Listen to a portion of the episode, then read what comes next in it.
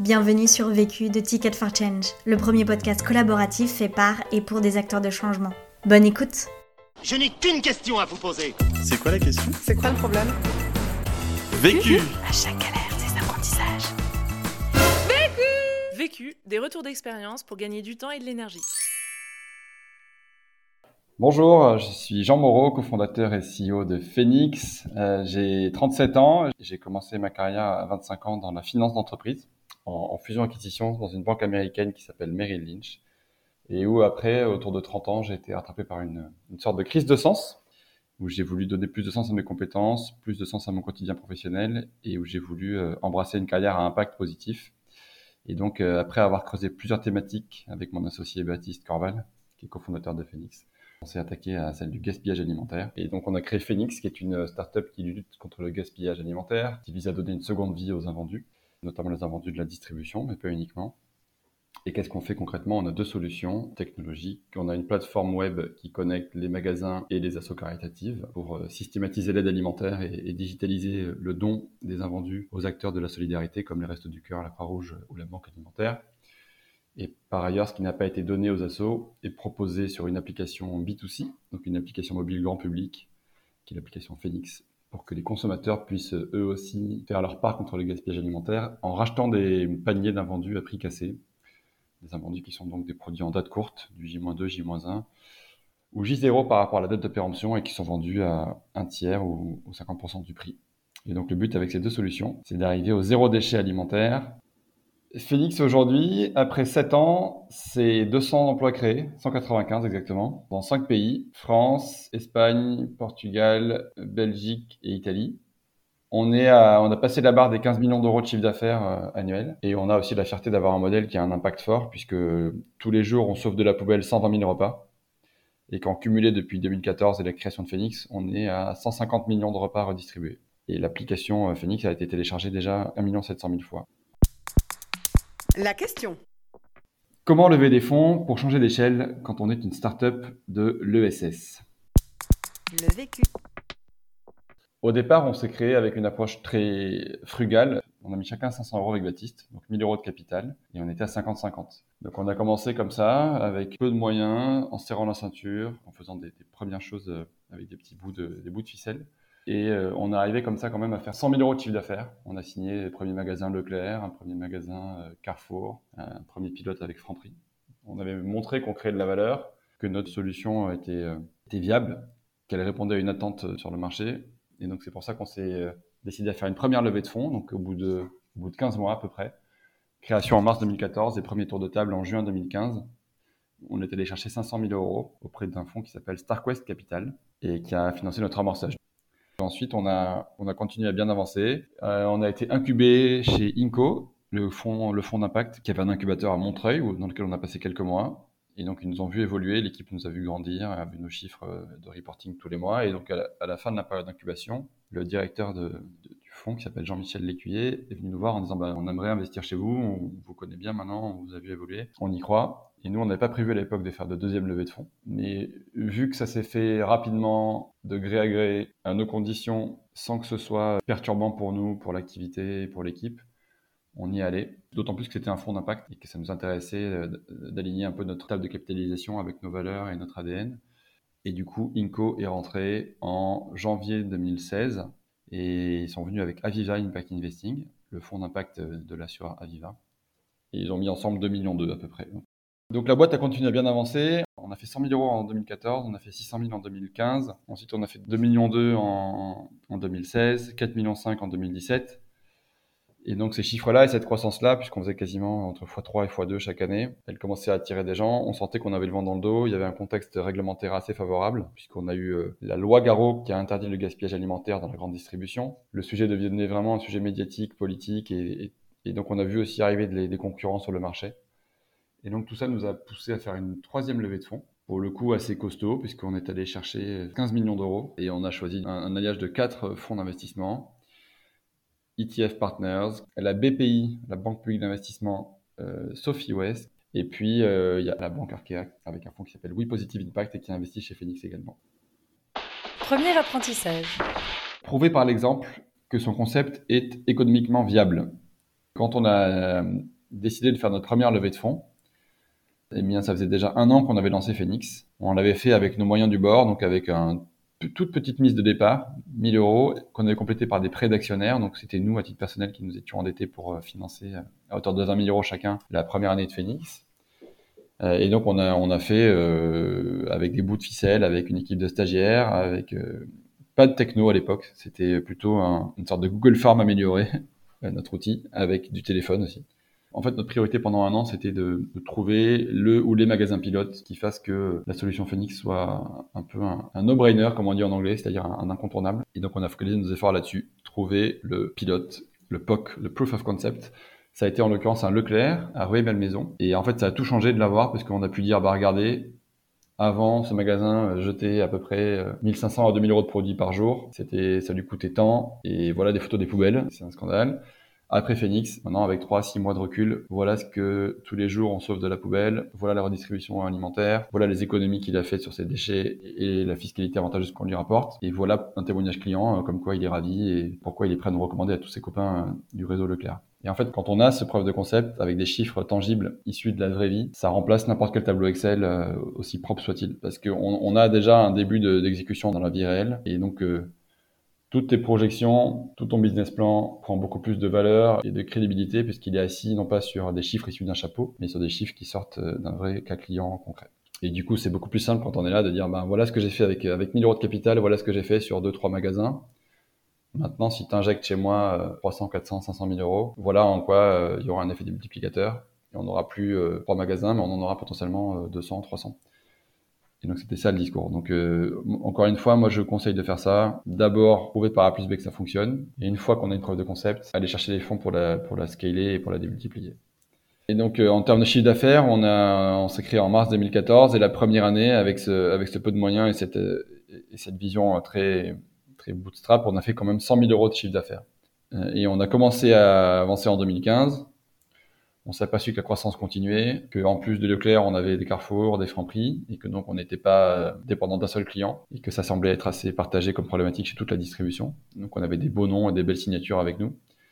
Et en 2015, on voyait qu'on allait faire une grosse croissance. Et quand on a vu que nos chiffres étaient en forte hausse en début d'année, sur janvier, février, mars, c'est là qu'on s'est décidé à, accélérer et à faire un tour de table qui, s'est débouclé en, juin.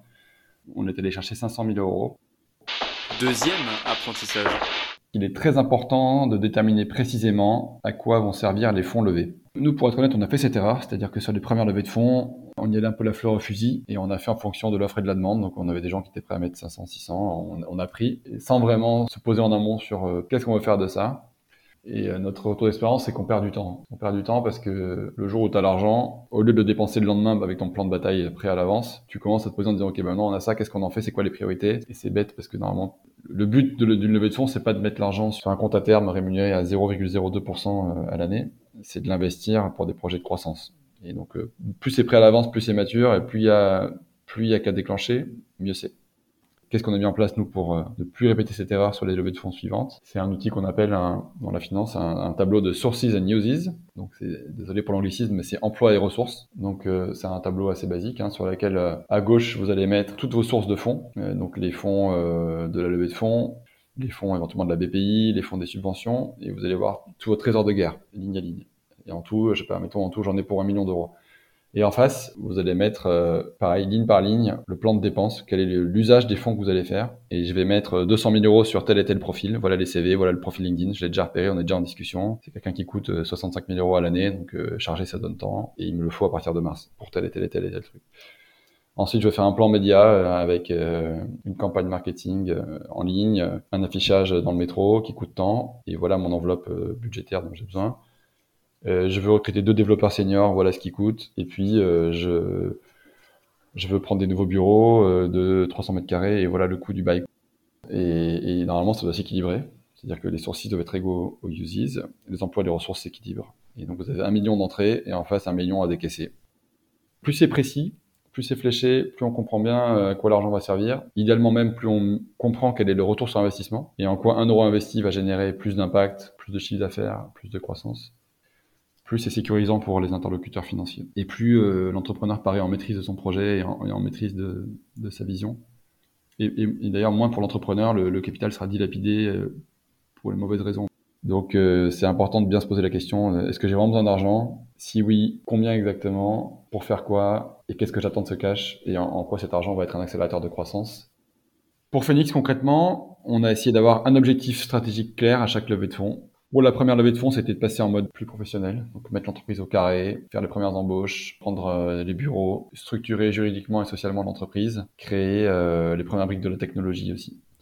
Ensuite, la deuxième euh, levée de fonds avec Inco, ça a été une, levée de fonds qui était centrée sur l'essaimage en région et la duplication du modèle au niveau local. Et donc le passage de, de 3 villes à 22 villes. Et, la troisième levée de fonds, c'était trois objectifs. Premièrement, essaimage géographique en Europe, Espagne, Portugal, euh, Benelux et Italie. Deuxièmement, nouveaux produits, donc extension euh, de produits avec euh, l'application Phoenix euh, B2C et avec le réseau de magasins nous anti-gaspi. Et puis troisième chose, c'était l'extension sectorielle où on sortait de la pure distribution pour aller chez les industriels agroalimentaires directement en sortie d'usine. Troisième apprentissage. C'est bien de se faire accompagner par un professionnel de la levée de fonds quand on souhaite lever sur des montants importants avec des interlocuteurs sérieux et des enjeux qui sont clés pour la boîte. Sur la troisième levée de fonds, on a fait le choix de s'équiper d'un lever de fonds. C'était un choix différent. Pourquoi on a fait ça? Pour plusieurs raisons. La première, c'est qu'on avait le sentiment peut-être d'avoir presque bâclé les premières levées de fonds un peu par, euh, pas par paresse, mais pour aller vite, pour rester focus sur l'opération et, et la gestion de la boîte au quotidien. On voulait que les levées de fonds nous prennent le moins de temps possible, le moins d'énergie possible. Mais ce qu'on s'est dit aussi euh, avec le recul en 2018, c'est que probablement qu'on n'avait pas maximisé notre valorisation et les termes pour nous. Quoi. Et, donc, sur la troisième levée de fonds, moi j'avais partagé ça avec Baptiste, je voulais qu'on fasse les choses proprement et qu'on fasse un process professionnel. Et donc ça passe par euh, l'intermédiaire. Et quand on intermédiaire, il faut trouver le bon lever. Donc là, moi, qu'est-ce que j'ai fait? J'ai, j'ai passé des coups de fil à quelques entrepreneurs, plutôt du milieu de la tech traditionnelle, des startups euh, traditionnelles, notamment via un réseau qui s'appelle le Galion où j'ai demandé euh, qui avait fait appel à un lever, quel était son retour d'expérience et quels étaient les bons levers. Et donc j'ai eu plusieurs réponses et on m'a suggéré 4-5 noms que j'ai tous rencontrés. Puis il y avait un nom en particulier qui ressortait souvent, qui était euh, un certain Marc Waknin d'une banque d'affaires qui s'appelle Alpha Capital et qui avait des super références, qui avait fait plein plein de belles levées de fonds et notamment certaines dans l'impact qui nous parlait. Il était motivé et, et on savait que le prendre lui, c'était quasiment faire le plus dur du travail parce qu'en général, ça fait un premier filtre c'est-à-dire que quand on passe par Mark Waknin, Alpha Capital, et que le dossier de levée de fonds arrive sur la table d'un fonds d'investissement, il a le label Mark Waknin. Et en général, pour les fonds, ça fait un pré-filtre, ça fait un gage de crédibilité et un gage de confiance. Deuxièmement, on l'avait pris aussi pour mettre un pied dans un univers qu'on connaissait moins. On était très à l'aise avec l'univers des fonds d'impact. En revanche, on était un peu moins identifié dans le monde des startups traditionnelles. Et donc, c'était bien de rentrer par la porte d'un lever de fonds qui a mis aussi un petit coup de pinceau sur, le, sur notre storytelling, sur nos slides de levée de fonds, la façon dont on présente le modèle, dont on met en avant la techno versus l'impact, enfin trouver le bon équilibre pour, euh, comme il le disait lui-même, faire entrer un carré dans un rond et que l'histoire puisse à la fois parler à des fonds d'impact, comme on le faisait depuis quelques années, mais puisse aussi être sexy pour les fonds euh, de tech traditionnels. Souvent aussi, ces leveurs de fonds, non seulement ils t'aident à pousser la porte du fond, mais une fois que tu es dans chez le fond, il va te pousser le bon, dans, le bon bureau et auprès euh, de la personne où il sent qu'il y aura soit un, atome crochu interpersonnel, soit de l'appétit pour le sujet que tu portes. Et donc comme ça, tu t'évites euh, de, griller les cartouches et de perdre du temps. L'autre avantage d'un leveur de fonds, c'est qu'il te décomplexe et que là où moi j'aurais eu tendance à mettre un peu des contraintes ou à, à m'auto-censurer sur les montants, les valorisations, éventuellement ce qu'on appelle le cash out, donc la revente de parts et la liquidité pour le fondateur, et ben lui il va te dire bah non, là vu, vu vos chiffres d'affaires, vu votre croissance, vu votre ambition, vu votre background à tous les deux, vous pouvez tout à fait lever tant, dans telles conditions. C'est ce qu'on vient de faire avec telle boîte il y a deux mois. Donc euh, si, la mec ou la nana te dit que c'est trop cher, il t'en fume parce qu'il vient de signer un chèque. euh, donc voilà, en fait il a, plein de points de repère, souvent assez récents, assez comparables, qui permettent de dire ok bah s'ils ont fait ça, c'est qu'ils vont pouvoir faire ça. Y compris dans la négociation d'ailleurs. Quand un fonds te dit bah non ça je peux pas lâcher, c'est je l'ai jamais fait, euh, c'est hors de question.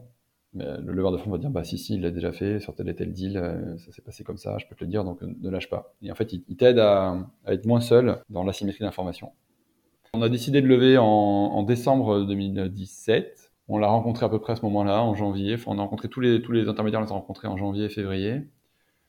On s'est lancé avec lui en mars Donc en mars, avril, mai, il y a quand même 2-3 mois où tu t'assieds avec lui pour euh, préparer toute la documentation. Donc revoir le, discours, revoir euh, la, façon dont tu présentes le marché, revoir les chiffres sur Excel. Et une fois que tu as tout ton package de documents qui est prêt, executive summary, donc ce qu'on appelle le teaser, euh, la présentation PowerPoint, le, le, business plan chiffré, Là, tu commences, et nous on l'a fait au mois de mai, on a attaqué le, ce qu'on appelle le roadshow, donc c'est-à-dire on a rencontré beaucoup beaucoup de fonds, en l'occurrence presque 32 ou 33 on a eu la chance et le luxe de recevoir euh, une, dizaine d'offres, ce qui est bien, hein, parce qu'en général, c'est pas toujours le cas. Et donc ça, c'est aussi le travail de leveur de fonds, qui va chercher assez vite un, premier lièvre, qui fait une première offre, en disant, ben voilà, il y a tel fonds qui a shooté une offre à telle valorisation.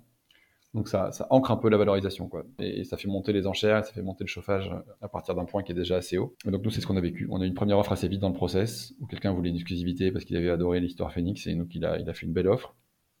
Et derrière, bah, tout ce qu'on pouvait négocier, c'était du bonus. Donc ça, c'était la stratégie du leveur de fonds et son, talent. Et on a euh, signé et tout en, entériné euh, au mois d'octobre, avec la remise des fonds en novembre. Et pour revenir aussi, pour faire la différence avec les premières levées de fonds, donc sur les deux premières levées de fonds, je les ai faites en direct. C'est pas toujours possible, mais c'est souhaitable. En tout cas, moi, c'est mon conseil. Il faut les faire en direct. Même quand dans l'équipe, on n'a pas un financier, c'est bien de faire l'effort de mettre les chiffres sur le papier, de les maîtriser et, et d'aller en direct euh, contacter les fonds, créer de la confiance, créer du lien.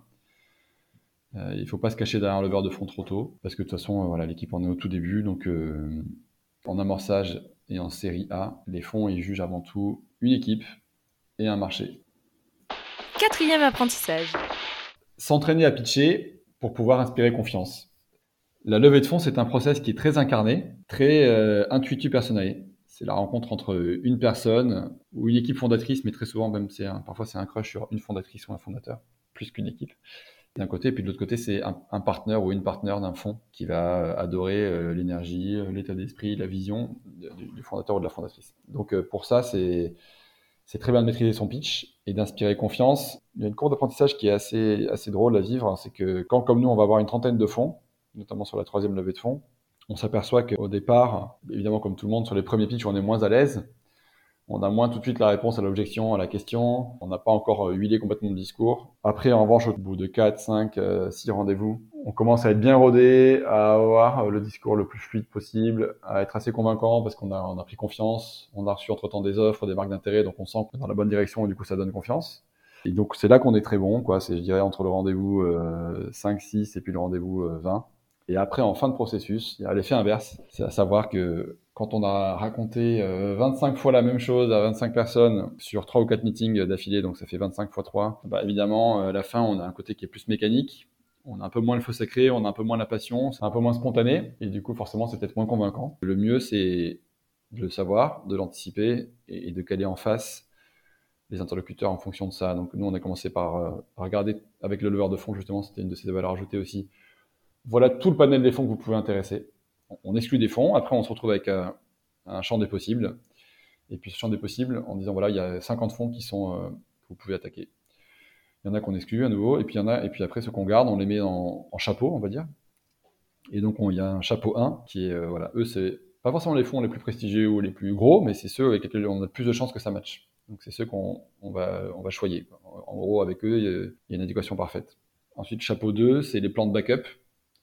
Si jamais par malheur ça le fait pas avec un fond du chapeau 1, on va les piocher dans le chapeau 2, un plan de secours, qui est pas mal. Et puis il y a le chapeau 3 qui sont les fonds où soit il y a très peu de chances que ça marche parce qu'on tape trop haut, ou au contraire les fonds qu'on veut pas mais où ça va marcher. Et donc nous on a commencé comme ça, on a commencé par les fonds 3, soit les fonds hyper exigeants, soit les fonds euh, où on voulait sécuriser une offre mais qu'on n'aurait pas pris dans tous les cas, pour roder le discours et pour euh, atteindre un peu cette, cette courbe d'expérience quand on s'est senti en, pleine bourre, on a attaqué le chapeau 1. On est allé voir le cœur de cible en disant bah voilà, là on est bon, on est rodé, on a le bon discours, on a les bonnes réponses aux objections, on a pris confiance en nous parce qu'on a déjà des offres derrière nous, donc au pire, euh, le de fond elle est quasiment sécurisée, mais tant mieux si on peut choper mieux. Et puis ensuite, en fin de processus, avec la fin d'énergie qui nous restait, on est allé taper dans le chapeau 2 pour quand même assurer des plans de, secours et, pour euh, sécuriser une offre euh, satisfaisante, même si c'était pas l'offre de rêve. C'était une bonne stratégie, ça a aussi suggéré plutôt par le lever de fond sur la base de son expérience conseil pour gagner du temps Mon conseil principal pour gagner du temps, c'est d'apprendre à dire non. Et plus ta boîte est connue, plus tu grossis, plus tu es sollicité. Et donc plus il faut apprendre à dire non. Et puis, il faut apprendre à, sacraliser son emploi du temps. Et moi, c'est ce qui m'a le plus fait gagner du temps depuis un an et demi, deux ans, c'est que je dis non par défaut. Et quand ça vaut le coup, j'apprends une heure et demie pour le faire, mais sinon, c'est plutôt niette. Et pour dire non, euh, j'ai un modèle de mail qui est dans mon brouillon, qui a un, refus poli en disant bonjour un tel, merci pour ta prise de contact et ton intérêt pour Phoenix. J'aurais été ravi de passer du temps avec toi et de t'en dire plus. Malheureusement, la croissance de mon activité et mes différents engagements euh, chez Tech for Good France ou au Mouvement Impact France. Et accessoirement, ma vie personnelle et mes deux petits-enfants me laissent peu de temps et donc je condense mes journées au maximum. Donc désolé, mais ça sera pas possible. Conseil pour gagner de l'énergie. Le premier, c'est la mission. Et donc, dans, dans l'ESS et dans l'impact, on a la chance d'avoir des, souvent des missions à des boîtes qui sont autoporteuses et qui donnent de l'énergie, puisque l'objet social de la boîte est déjà en lui-même motivant. En l'occurrence, chez nous, réduire le gaspillage et, sauver les invendus et les redistribuer à l'aide alimentaire ou à des gens qui ont un peu de, peu de pouvoir d'achat, c'est super motivant, ça me permet de tenir dans la durée. Et la deuxième source d'énergie pour moi, c'est l'équipe et la culture qu'on a bâtie chez Phoenix. Je suis très fier de l'ambiance qu'il y a au bureau, je suis très fier euh, de l'équipe qui est autour de moi. Et, et si c'était pas le cas, j'aurais, pareil, j'aurais déjà posé les crayons. L'autre question. Quelle est l'allocation du temps idéale pour un fondateur ou pour un patron de startup? Quelle est la part de mon temps que je dois allouer à l'interne? Quelle part de mon temps je dois allouer à être la figure de pro externe de la boîte? Quelle part de mon temps je dois consacrer à mes investisseurs? Quelle part de mon temps je dois consacrer à mes engagements extra Phoenix Et quelle part de mon temps je dois s'y sauver pour ma vie perso? Ce podcast a été réalisé par Florent Cléder. Florent est passionné de rencontres avec des personnes engagées dans la résolution des problèmes sociaux et environnementaux d'aujourd'hui. Si tu es arrivé jusqu'ici, c'est qu'a priori tu as aimé ce que tu as écouté. Alors n'hésite pas à t'abonner, à nous laisser un commentaire et une pluie d'étoiles sur Apple Podcast. Et si tu souhaites toi aussi réaliser tes propres podcasts, rendez-vous sur notre site ticketforchange.org où tu trouveras l'accès à notre formation en ligne. À la semaine prochaine. Vaincu. Pour plus de vécu, clique vécu.org. Je voulais te dire, euh, tu sais, on, on a tous nos petits problèmes. Vécu.